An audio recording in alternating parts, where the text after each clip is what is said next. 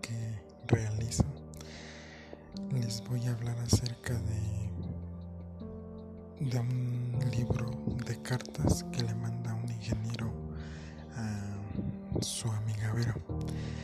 En este caso es la carta número 5 que se titula De la historia del ingeniero.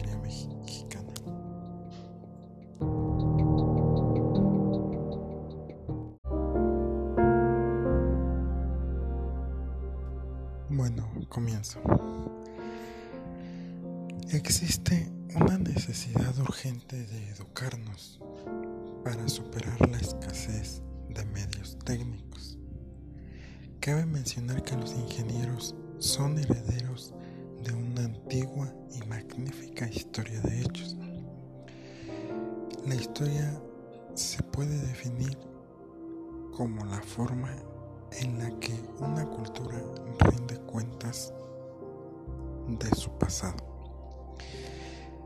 Nuestros antepasados nos dejaron en claro el ejemplo de cómo realizar obras para el estudio de la astronomía, de vivienda, de caminos y la realización de prácticas de deportes, que hoy en día siguen siendo la admiración de propios y extraños por su perfección geométrica, matemática y el tipo de materiales que se utilizó para su realización. Lo que más me llamó la atención fue esta parte y yo me quedo con esta parte. ¿Cómo es posible que para los españoles, siendo gente de afuera, aquello era fantástico en el siglo XVI? Y para nosotros, como mexicanos, no lo es, ni siquiera tantito, y mucho menos en la actualidad, en pleno siglo XXI. Y me pregunto, ¿qué está pasando con nosotros? Y es una pregunta que seguramente muchas personas se hacen.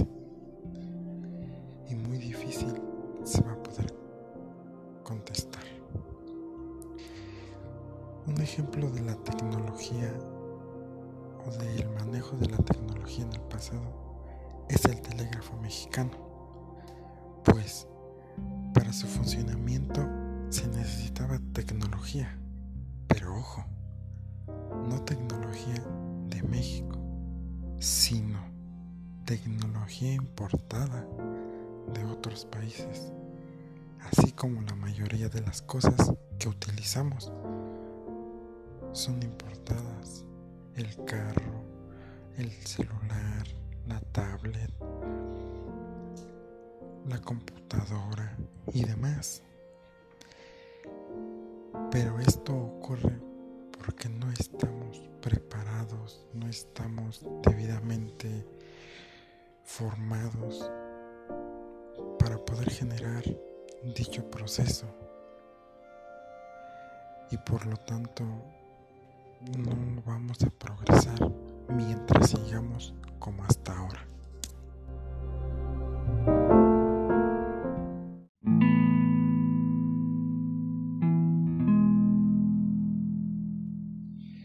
Como conclusión, si con el impulso de la juventud, del entusiasmo y el uso de nuestro cerebro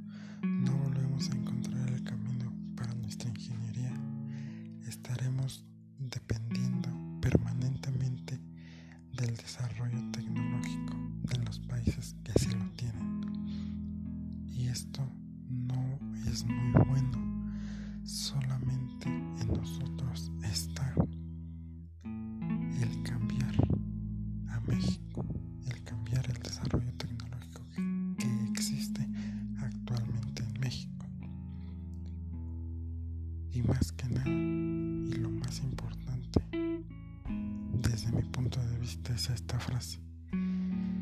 Si en la capacidad tecnológica no gastamos como ricos, mejor nos vamos acostumbrando a vivir para siempre como pobres. Y desde mi punto de vista